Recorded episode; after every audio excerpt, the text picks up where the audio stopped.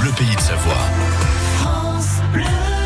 Tous les matins sur France Bleu Pays de Savoie, on a rendez-vous avec les conseils variés de nos experts. On est avec Sylvie Ampiquian ce matin, Oui. qui est experte pharmacotoxicologue. c'est ça Exactement, elle est l'auteur euh, d'un ouvrage qui s'appelle Balade médicinale au fil des saisons. que Vous allez prochainement gagner euh, sur France Bleu Pays de Savoie et qui vient de sortir aux éditions Terre Vivante.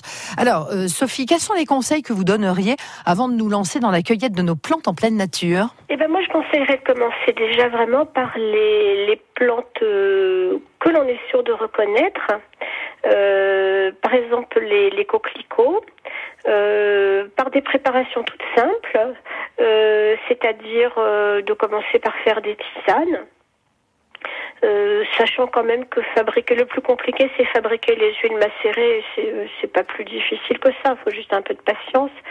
Et puis je conseillerais surtout d'apprendre à choisir aussi les endroits euh, où les cueillir, parce que bien sûr, hein, les pâquerettes, il faut pas les, les, les cueillir dans le parc municipal où tous les chiens vont faire leur pipi, quoi. Euh, il faut vraiment repérer des endroits qu'on connaît, euh, euh, qui sont à, à l'écart euh, du passage et, aussi à l'écart euh, bah, des, usines parce que vous en avez pas mal dans la région, des usines chimiques. Donc à l'écart des usines chimiques, à l'écart euh, des euh, des centres de traitement des déchets et puis ça on y pense moins, mais aussi à l'écart des des zones d'élevage. Euh, parce qu'autour des zones d'élevage, des fermes, euh, voire des prés très fréquentés par des vaches, il peut y avoir euh, des parasites pas- ou, des, ou voire des hum, transmissions de maladies infectieuses. Donc euh, évitez quand même les, les pâturages très fréquentés ou le pourtour des fermes. Euh, et puis euh, également, euh, voilà, évitez donc le- les bords de route.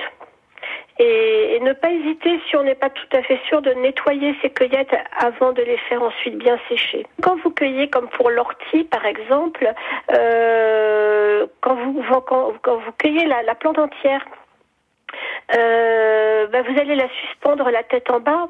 Vous savez, comme on fait pour les bouquets de lavande, euh, on va prendre une dizaine, une dizaine de tiges, euh, les suspendre euh, en attachant avec une petite ficelle la tête en bas, et on laisse sécher.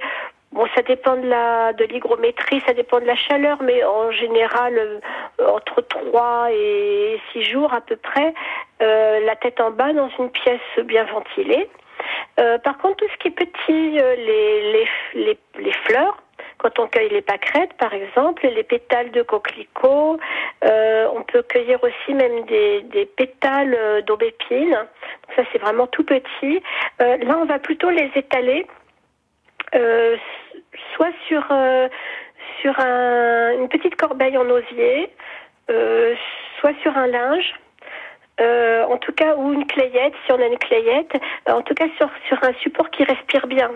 Pas, pas un plateau en plastique, ni même en, porcelaine, quoi. Enfin, vous voyez, un, un matériau qui respire, et on va les laisser sécher à plat, comme ça, euh, si possible sur une fenêtre devant le soleil, et là, en général, ça sèche en, en deux, trois jours. Quand, il fait beau euh, et qu'on expose les pétales de rose, par, enfin de rose, euh, de rose sauvage et d'églantier euh, ou de bleuet ou de coquelicot, ils sèchent même en quelques heures. Ah bah voilà, merci pour tous vos bons conseils. Euh, Sylvie Ampiquian, vous êtes pharmato, euh, toxicologue, et vous êtes auteur d'un ouvrage qui s'appelle Balade médicinale au fil des saisons. Ça vient juste de sortir aux éditions Terre Vivante et si vous avez plu, si ça vous a plu, hein, le discours qu'elle qu'elle tient, eh bien cet ouvrage sera bientôt à gagner sur France Bleu Pays de Savoie.